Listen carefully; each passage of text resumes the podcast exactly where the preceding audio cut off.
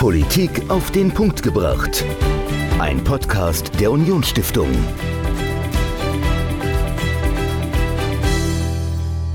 Hallo und herzlich willkommen zu einer neuen Folge Politik auf den Punkt gebracht. Ich bin Dominik, mir gegenüber ist Michael und Michael, wir haben ja hier im Podcast schon auch äh, immer mal wieder über das Thema Energie gesprochen und ähm, haben unseren Hörerinnen und Hörern auch verraten, womit wir jeweils heizen. Also ich daheim mit Pellets, habe eine Pelletheizung und du hast eine Wärmepumpe. Genau. Das heißt, du nutzt Geothermie, wenn man das so will. Äh, ja, nicht ganz. Also es ist eine Luftwärmepumpe. Ich Ah, nutze okay. die Umgebungsluft zum Heizen. Okay, das heißt, du hast kein Loch in, in den Garten gebuddelt. Nee, nee. Okay, ja, ähm, aber über das Thema, also über Geothermie, darüber sprechen wir. Ähm, und zwar habe ich zwei Experten hier gehabt, äh, Professor Bauer und Thomas Neu, die sich schon seit Jahren mit dem Thema Geothermie und zwar sowohl die tiefe Geothermie, also wenn man ähm, mehr als 400 Meter in den Boden buddelt und versucht, die Wärme aus dem Boden zu holen, aber auch die oberflächennahe Nutzung, das wäre dann das Pendant zu deiner äh, Luftwärmepumpe, also wenn man im Garten so ein kleines Loch macht ähm, und die versucht, da die Wärme zu nutzen. Ich habe mit den beiden gesprochen ähm, über ihre Forschung und welches Potenzial sie denn für Geothermie so, äh, sehen. Was denkst du denn im Saarland? Äh, glaubst du, wir haben hier großes Potenzial, um Geothermie zu nutzen, also insbesondere die Tiefe, oder ist das eher was für andere Regionen und eigentlich viel zu teuer? Also ich würde mal sagen, es gibt ja im Saarland was eine Besonderheit. Wir waren ja Bergbauregion und in Reden kommt ja ungefähr 30 Grad warmes Wasser aus dem Boden. Also ich denke so, das Thema Grubenwasser könnte man sicherlich im Saarland nutzen. Und ansonsten, es gibt ja auch den einen oder anderen Vulkan, der erstarrt ist, wie zum Beispiel den Schaumberg. Also da könnte ich mir schon vorstellen, dass es da Potenzial gibt. Genau darüber habe ich mit den beiden gesprochen, welches Potenzial denn hier in saarländischer Erde verborgen liegt und wie man das nutzen kann. Das ganze Interview, Thomas Neu und Professor Matthias Bauer im, Inter im Interview, im Gespräch über tiefe Geothermie, das hört ihr jetzt. Viel Spaß. Und dann darf ich heute bei mir im Studio im Haus der Unionsstiftung zwei Gäste mir gegenüber begrüßen. Thomas Neu und Professor Dr. Bauer. Sie beschäftigen sich beide mit Geothermie. Bevor wir über diesen Begriff sprechen und was dahinter steckt und welches Potenzial Geothermie für das Saarland hat, stellen Sie sich doch einmal kurz vor, wer Sie sind und was genau Sie machen und warum Geothermie für Sie so eine ja, wichtige Angelegenheit ist. Wir fangen mal mit Ihnen an, Professor Bauer. Ja, schönen Dank, dass wir hier sein dürfen. Äh, Matthias Bauer, äh, Saarländer, aber viele Jahre außerhalb des Saarlandes, auch groß geworden in der Energiewirtschaft, ähm, Schwerpunkt fossile Brennstoffe, äh, aber auch schon früh im Studium mit Tiefbautechnik als Zusatzstudium beschäftigt. Bin ich sehr früh auch als Jugendlicher in die Politik der Energie mit eingestiegen, habe die hier im Saarland ein bisschen mit begleiten und gestalten dürfen. Und wir haben uns ähm, outgesourced über meinen Lehrstuhl in Aachen, über die Firma CBM, äh, über zehn Jahre, gemeinsam mit Herr Neu, mit seiner Gesellschaft und mit vielen anderen Firmen und Energieversorgern in Deutschland äh, der Forschung gewidmet zur Geothermie. Dazu mehrere Publikationen, mehrere Bücher herausgegeben, von der Akzeptanz über Fündigkeitsreduzierung. Das sind so die Themen bis hin natürlich zur Gestaltung. Okay, vielen Dank.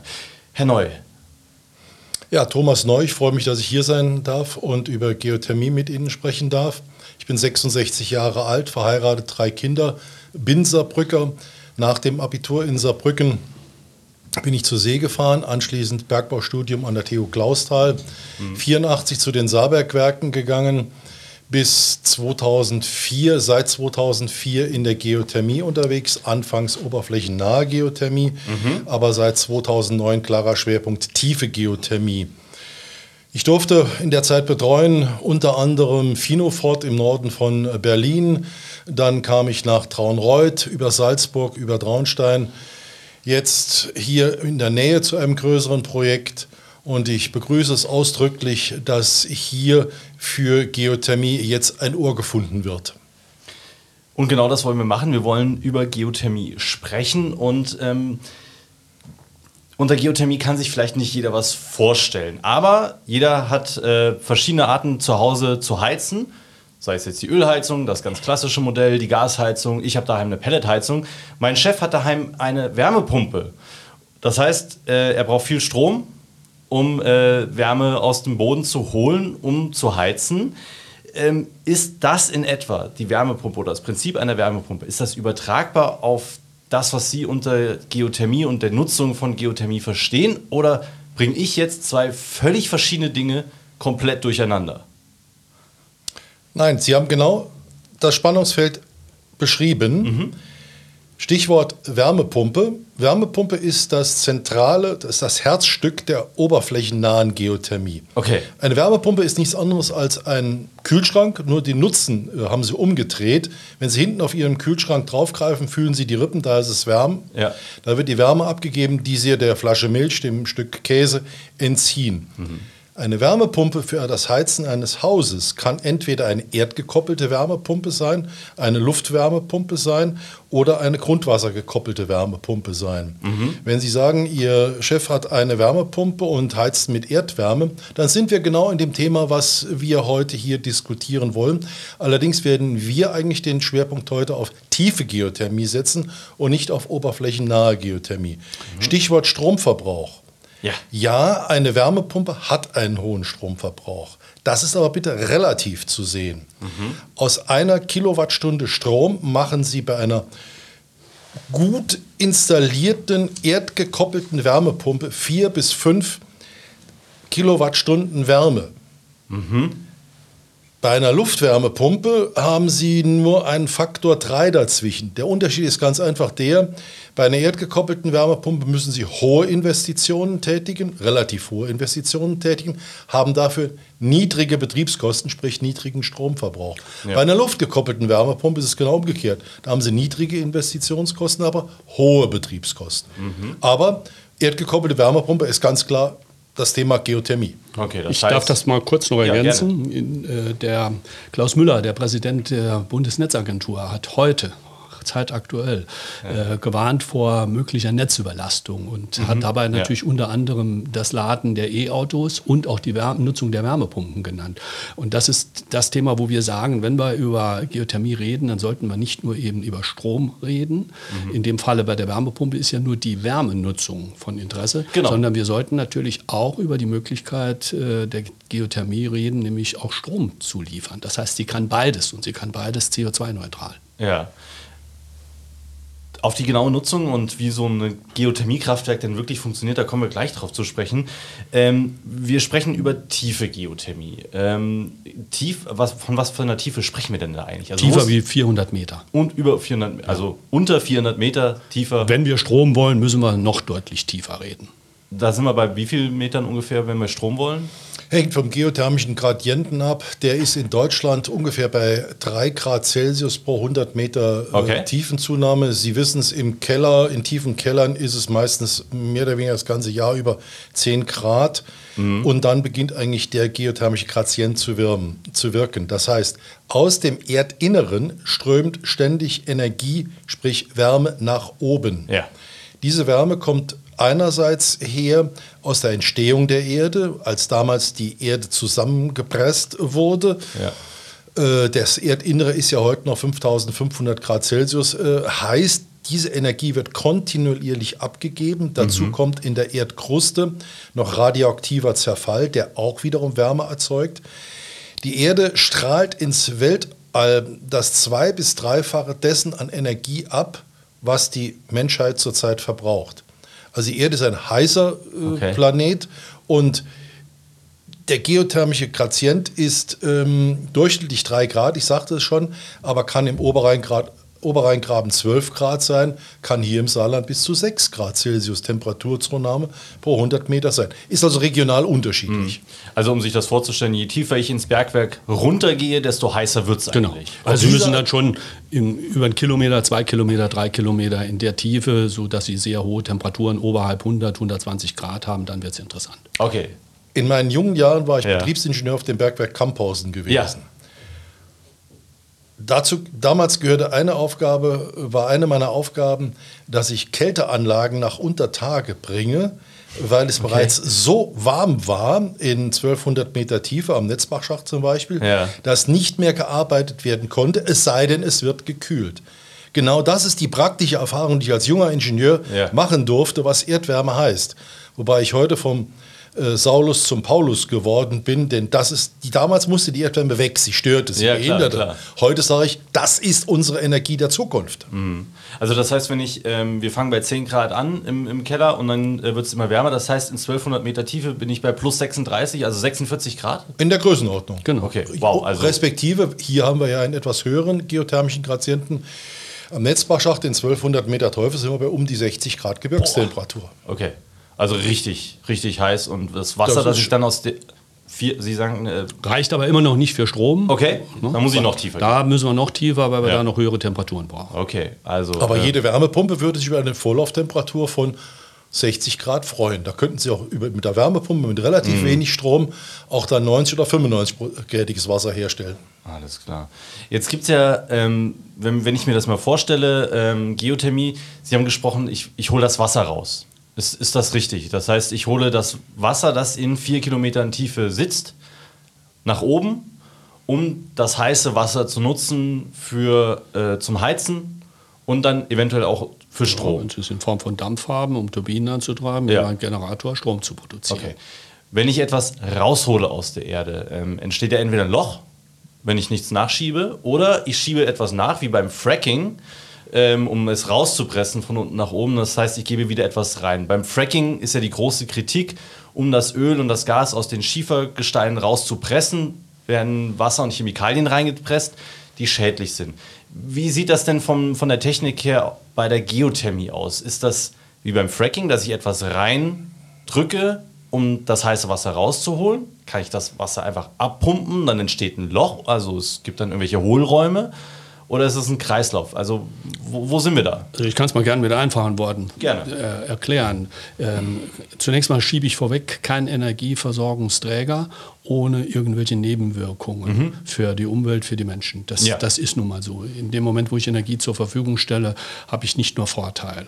Ähm, wie in vielen Dingen aber, wenn man Bedacht mit Erfahrung und äh, die Aufmerksamkeit auch auf Abweichungen hat, kann man sowas gut im Griff haben. Ja, ich verändere Spannungsverhältnisse, wenn ich etwas rausnehme. Äh, ja, ich kann sie aber im Griff behalten, indem ich an anderer Stelle wieder einführe, injiziere. Und ganz wichtig, ganz wichtig, ich muss natürlich Veränderungen, die dabei auftreten, wahrnehmen und sofort auch agieren. Beispielsweise das, was die an anderen Stellen die, die ähm, Geothermie schon mal in Kritik gebracht hat, ähm, dass ähm, irgendwo Undichtigkeiten, Abflüsse auftreten, die entsprechend nicht berücksichtigt wurden, dass dann über die Zeit Bodenbewegungen, Bodenentspannungen, auch leichte Erschütterungen auftreten können. Okay. Dem ist so, das darf man nicht verschweigen, aber das sind zum großen Teil und nachgewiesenermaßen, auch in Landau damals bei dem Ereignis 2009, es sind handwerkliche Fehler gemacht worden. Und Okay. was ganz wichtig ist, Sie müssen per se zunächst mal die hydrothermale Nutzung der Geothermie ganz deutlich von einem Begriff des Fracking loslösen. Das hat damit gar nichts zu tun. Gar nichts. Okay, also bin ich Also da das- völlig falschen Dampfer. Ja, also ja, jein, es gibt eine, eine, eine zweite Art, ne, die petrothermale. Da kann Okay. man, äh, aber das wäre Zukunft. Worüber wir reden, wofür wir reden, ist die hydrothermale Nutzung der tiefen Geothermie. Und die hat mit Fracking nichts am Hut. Okay. Nein, beim Fra- beim, bei, bei der hydrothermalen Geothermie ist es klar so, dass Sie einen, eine Förderbohrung haben. Dort entnehmen Sie das heiße Wasser, schicken es über einen Wärmetauscher. Da hinten dran ist dann entweder ein Fernwärmesystem oder ein Kraftwerk geschaltet und schicken das abgekühlte Wasser wieder nach unten. Okay. Das heißt, der Wasserhaushalt wird nicht gestört. Also sind wir dann bei dem Kreislauf. Da sind wir bei einem Kreislauf. Wichtig nur, dass keine Leckage oder wenn eine Leckage da wäre, dass man die wahrnimmt, ernst nimmt und darauf reagiert. Und diese Fehler sind an einigen Stellen, aber man muss sagen, da war es eine sehr junge Technologie noch. Man hat gelernt und vielleicht hat auch an der einen oder anderen Stelle die Betriebswirtschaftlichkeit dann dazu geführt, dass man vielleicht ein bisschen die Dinge übersehen wollte oder musste. Und das hat natürlich dann zur öffentlichen Wahrnehmung und berechtigterweise zu Kritik geführt. Aber ist vermeidbar. Okay, okay, verstehe. Für Fu- Fusch und Murks stehen wir hier nicht, ganz klar. Okay. Darauf muss geachtet werden. Ja. Aber lassen Sie mich noch ein Stichwort aufgreifen, was Sie eben gegeben haben. Fracking. Ja. Das wird ja allgemein verteufelt. Das ist großer Blödsinn. Fracking ist eine bewährte, teure Methode, um Öl und Gas zu gewinnen, wenn der Lagerstättendruck nachgelassen hat. Fracking ist auch ganz klar die Methode, die man anwenden müsste, wenn man petrothermale Geothermie machen würde. Petrothermal heißt, dort haben sie heißes Gestein, aber kein Wasser. Und Wasser brauchen sie eben als Transportmittel. Ja. Mit Fracking könnten sie in einem entsprechend ausgebildeten Gebirgskörper einen künstlichen Wärmetauscher erzeugen und dann darüber eben ein Wärme, ein, ein, ein, eine Gewinnung der Wärme realisieren. Fracking ist also das Schaffen von Fließwegen. Ne? Wenn Ja, Sie sehen, okay. wir haben in Deutschland, äh, wenn wir jetzt äh, sagen würden, wir versuchen uns mit dem Gas zum Beispiel selbst zu versorgen. Wir haben rund 45 Milliarden Kubikmeter äh, geologisch nachgewiesen. Das ist eine halbe Jahresförderung. Weiter kommen wir nicht. Ja. Wir haben aber geschätzt äh, zwei Billionen Kubikmeter im Schiefergestein. Da käme man aber nur über Fracking ran, was Ja. die Amerikaner ja. großflächig machen. Ja, ja, genau. Und wir müssen uns bitte daran erinnern, als 2015 in Deutschland die Fracking-Diskussion lief. Sie kennen ja sicherlich die schöne lateinische Weisheit cui bono. Fragen Sie mal nach, wem das Ganze genutzt hat. Fragen Sie doch mal bitte danach, wer damals die ganzen Anti-Fracking-Kampagnen finanziert hat. FAZ hat darüber berichtet, Spiegel hat darüber berichtet, der damalige äh, NATO-Generalsekretär Asmussen hat uns davor gewarnt, unsere Osteuropäer haben uns davor gewarnt, Leute, fallt nicht auf Gazprom rein. Was haben wir gemacht? Wir haben diesen tollen Film, der mittlerweile klar als Fake News erkannt ist, der aber heute immer noch gezeigt wird, wenn es Okay. um Fracking geht, dem haben wir geglaubt. Aber Wir haben uns da schlichtweg auf den Arm nehmen lassen, um es mal höflich zu formulieren. Wir- nochmal betont, wir distanzieren uns im Moment weit von Petrothermal. Das, das wäre vielleicht Zukunft irgendwann. Ja. Äh, wir haben Jahrzehnte äh, und mehr haben wir äh, vor uns liegen, die wir hydrothermal sehr gut nutzen können. Okay. Diese Potenziale sollten wir en endlich mal angehen, denn diese Potenziale wurden schon 1983 in einer Studie für den Bundestag aufgezeigt. Okay. Geschehen wenig. Ja. Lassen wir Fracking mal äh, beiseite an dieser Stelle. Ähm, da haben wir ja drüber gesprochen, ist auch gar nicht äh, relevant für das, was äh, Sie auch ähm, ja, hier vorstellen äh, bei uns, sondern wir sind bei tiefer Geothermie. Wir haben Wasser, das heiß ist, wir holen das Wasser raus, geben Wasser nach, der Kreislauf ist äh, geschlossen im Idealfall. Ähm, es wird aber nichts verbrannt. Es entsteht kein CO2, zumindest nicht in diesem Kreislauf. Ähm, es ist also sehr viel sauberer als beispielsweise als ein Atomkraftwerk, als äh, die fossile Verbrennung natürlich. Ähm, das heißt, wir sprechen von einer sauberen Energiegewinnung. Ähm, wenn ich ich gebe jetzt mal das Beispiel. Ich bin Bürgermeister einer Kommune im Saarland. Und ich finde das ein tolles, eine tolle Idee und ich möchte gerne eine Geothermieanlage installieren. Was wäre denn für mich als Bürgermeister das konkrete Vorgehen? Also vielleicht können wir das mal Schritt für Schritt durchgehen. Äh, das ist ein hyp hypothetisches Szenario. Wir gehen es einfach mal durch. Zunächst mal die Voraussetzung. Ist denn Geothermie überhaupt eine Technologie, die für das Saarland, für meine Kommune hier im Saarland interessant ist? Lassen Sie mich mal beginnen. Ja. Und der Herr Neu wird nicht nur das Hypothetische, sondern das Praktische erzählen, Ja, weil gerne. genau das machen wir im Tagesgeschäft. Äh, schon mal auch hier in der Nähe, allerdings nicht im Saarland, auch mal einen Bürgermeister zu beraten, wie Mhm. man konkret vorgeht. Aber äh, ordnen es zuerst mal übergeordnet ein. Es geht nicht um die ähm, für sich allein gesehene Nutzung der Geothermie, sondern es geht um, so wie wir propagieren, den althergebrachten Begriff des Energiemixes, den wir brauchen, um die Energiewende so zu gestalten, wie wir sie auch als jen- diejenigen, die aus der fossilen Wirtschaft kommen, trotzdem als notwendig anerkennen und äh, für wichtig erachten. Das heißt, mit einem Energieträger für sich entschieden allein kriegen sie das nicht gestaltet. Und mit Sonne und äh, Luft, so wie im Moment vordergründig diskutiert, überwiegend auch im Saarland, kriegen sie es auch nicht gestaltet. Wir müssen das Thema in Verbindung sehen, einmal mit Strom und Wärme und auch mit der Netzfrequenzstabilität. Das heißt, ich brauche Grundlastversorgungsträger, Ja. die mir auch in sonnenfreien und in windfreien Tagen eine Grundlast gewähren. Und wenn wir raus aus Kernkraft, raus aus Steinkohle, raus aus Braunkohle diskutieren, ist die Frage berechtigt, wo steigen wir denn ein? Und die einzige Lösung, die wir als misskreditiert sehen im Moment, ist Einstieg in Gas. Auch die STEAG neuerdings, vorgestern in der Zeitung, wiederum, wie will sie die Grundlast sichern? Mit Gas. Wir sehen Geothermie als Grundlastträger. Wenn Sie sehen, das Jahr hat 8760 Stunden. Die Geothermie ist in der Lage, mit einem Kraftwerk über 7000 Stunden davon zu gewährleisten. Das heißt, wir sind gleich auf mit einem Kernkraftwerk ist, das 7600 Nutzungsstunden hat. Und wenn Sie runtergehen auf Wind, wo liegt Wind? Ich glaube 1500, 1800 maximal im Saarland.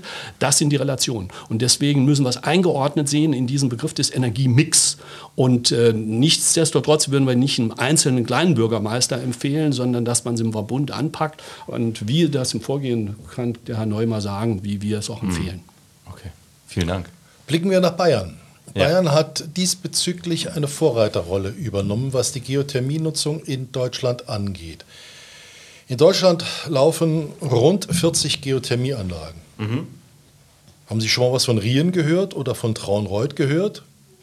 Das Nee. sind Anlagen, die seit Jahren laufen, von denen Okay. hört und sieht man nichts, weil da nichts Spektakuläres passiert. Mhm. Die produzieren Wärme, die produzieren Strom. Wenn ein Bürgermeister auf die Idee kommt, hier Geothermie zu nutzen, stellt sich die Frage, hat er ein Stadtwerk, hat er ein Gemeindewerk? Ja, nein. Das wäre nämlich eigentlich der prädestinierte Partner für eine geothermische Nutzung. Hat er ein Fernwärmenetz? Hervorragend. Okay. Dann könnte man direkt an das Fernwärmenetz drangehen. Wenn ein Fernwärmenetz bauen muss, ist das natürlich nochmal ein zusätzlicher Aufwand. Ja. Es gibt eine äh, logische Reihenfolge. Sie fangen an mit einer Scoping Study. Das ist eine Literaturrecherche, wo Sie eben alles an Informationen sammeln, die in der Literatur, in Datenbanken vorhanden sind. Da sind wir hier im Saarland 1a aufgestellt.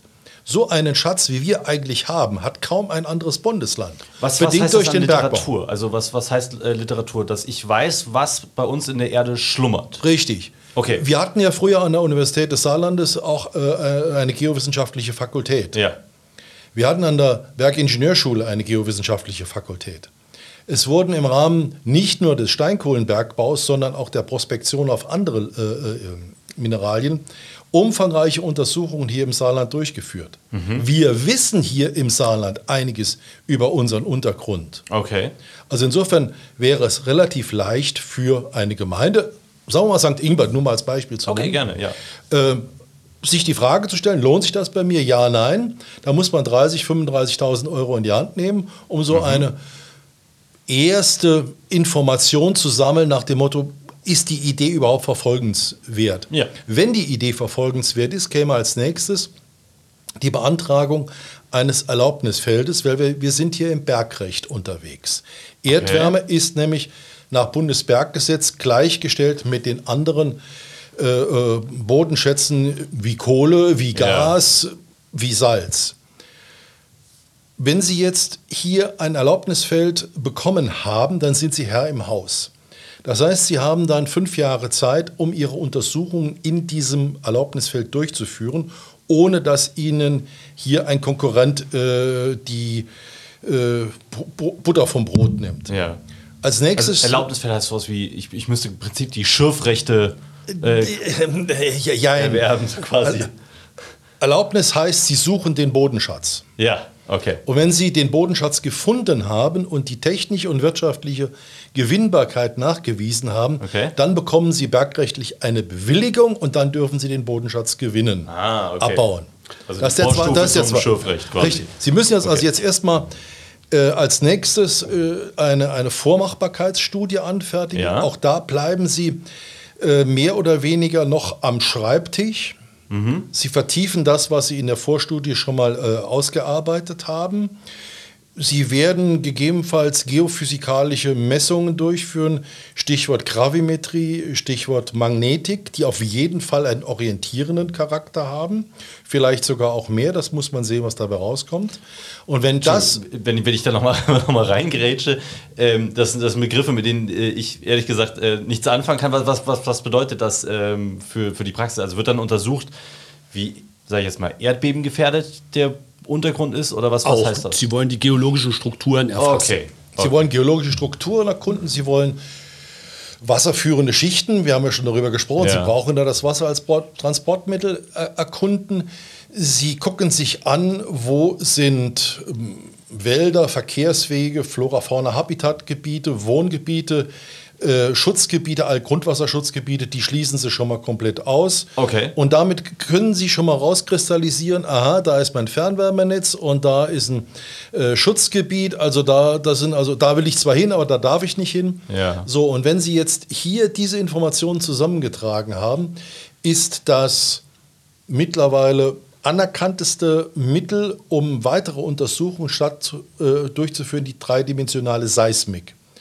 Seismik ist nichts anderes als eine Ultraschalluntersuchung, die Sie beim Internisten, beim Urologen auch machen, Okay. aber natürlich mit einem ganz anderen Energiepotenzial, mit einer ganz anderen Auflösung. Da gucken Sie nämlich jetzt tatsächlich in den Untergrund rein, auf 6000 Meter Tiefe. Wie Wow, ist okay. denn hier jetzt der Aufbau unserer Schichten? Okay. Zu diesem Thema haben wir ja ein Forschungsprojekt jetzt im zweiten Status schon über sechs Jahre gemacht, um ergänzend zu dieser Seismik auch andere Potenzialverfahren mit heranzuziehen Ja. und zusätzliche geologische Informationen äh, dem Investor zu bringen, weil am Ende ist das teuerste mithin die Bohrungen, die niedergebracht werden müssen. Ja. Und wenn die falsch angesetzt sind, dann sind sie schnell äh, bei hohem Risiko ihr Kapital womöglich los. Und um das zu reduzieren, gibt es inzwischen also zusätzliche Verfahren, um dieses Fündigkeitsrisiko zu reduzieren. Ja. Und ich kann jedem Investor nur empfehlen, im Vorfeld des Bohrens jeden Stein, wenn man so will, zweimal umzudrehen.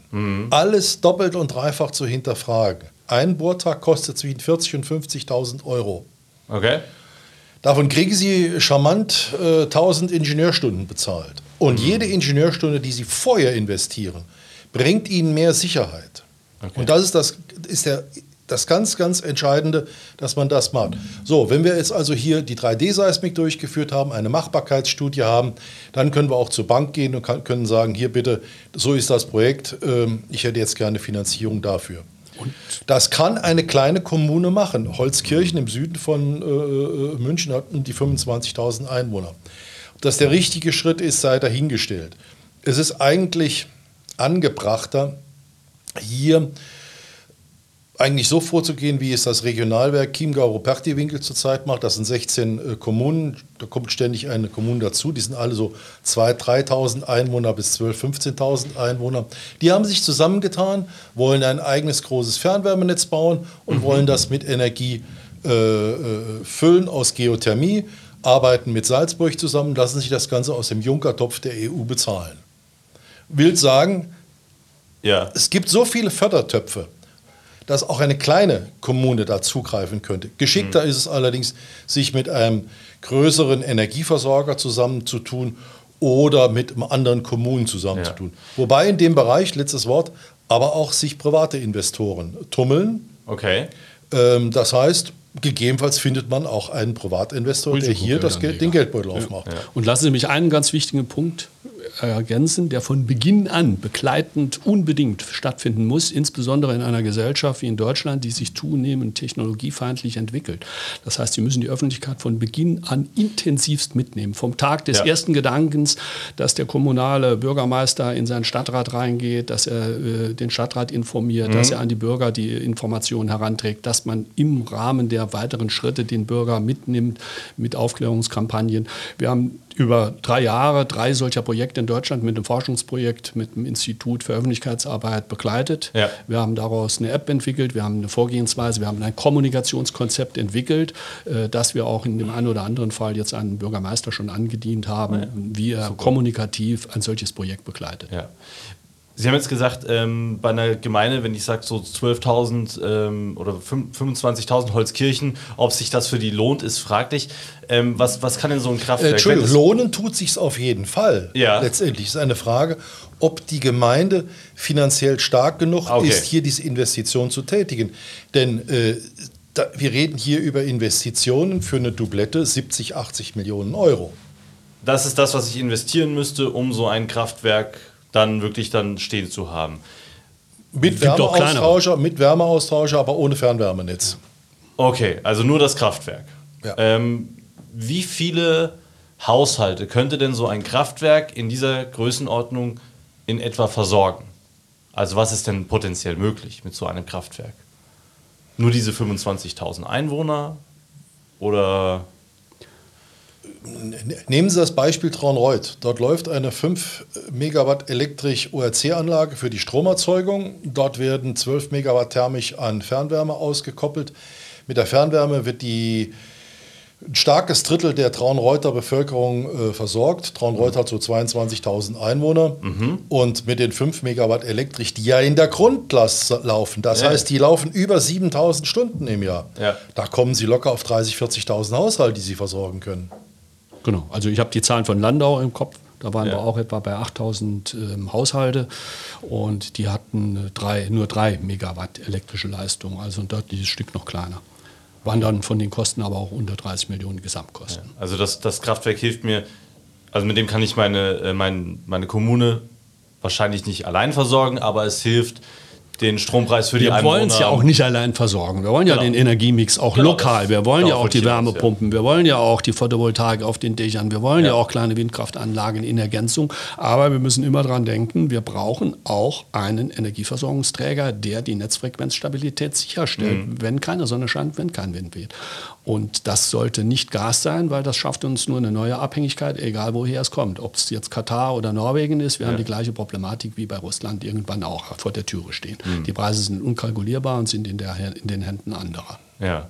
Und jetzt, was man hier noch eins dazu sagen darf, wenn ich das äh, ergänzen kann, Fernwärme aus Geothermie ist aus sich heraus bereits wirtschaftlich. Okay. Dafür brauchen Sie eigentlich keine Förderung. Siehe Traunreuth. Dafür gab's, gibt es keine Förderung. Die sind voll am Markt mit ihrer Fernwärme. Mhm.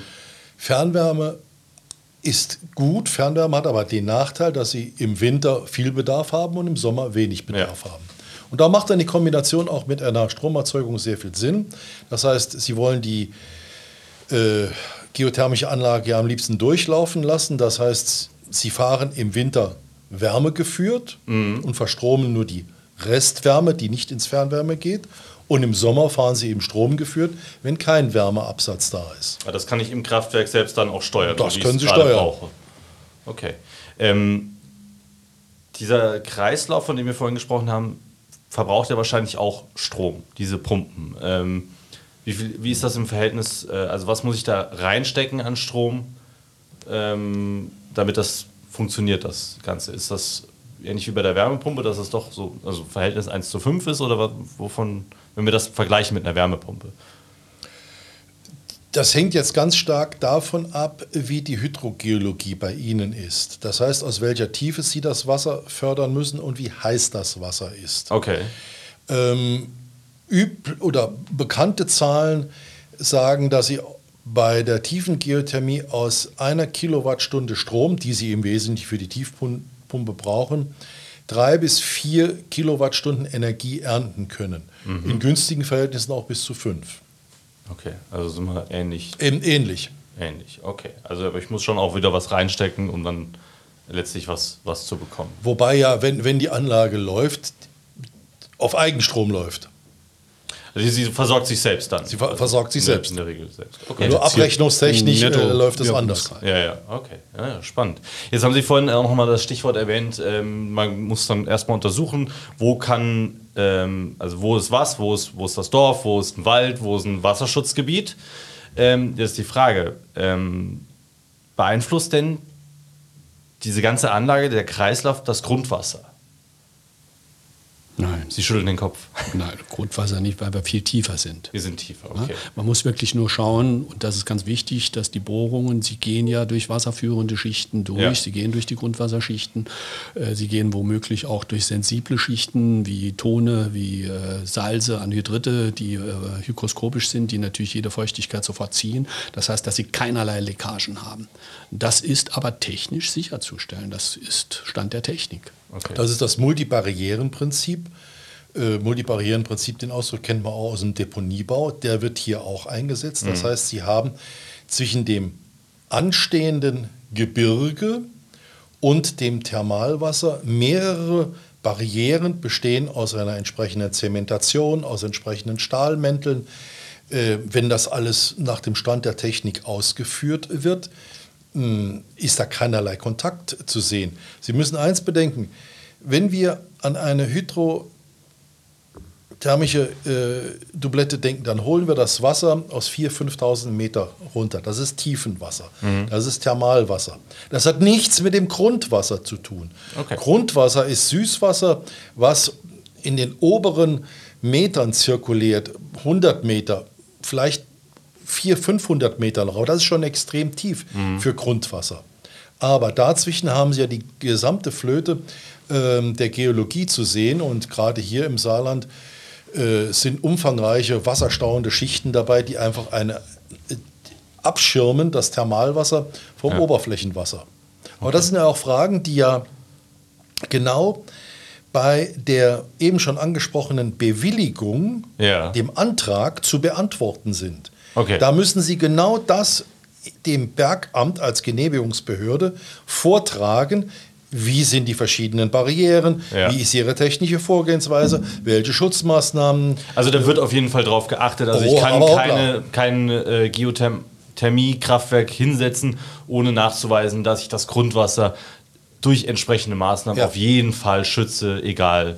Und das ist ja nicht nur die Bergbehörde, die hier, Ja. wir sind im Berg, äh, Bergrecht tätig, als Ansprechpartner gilt.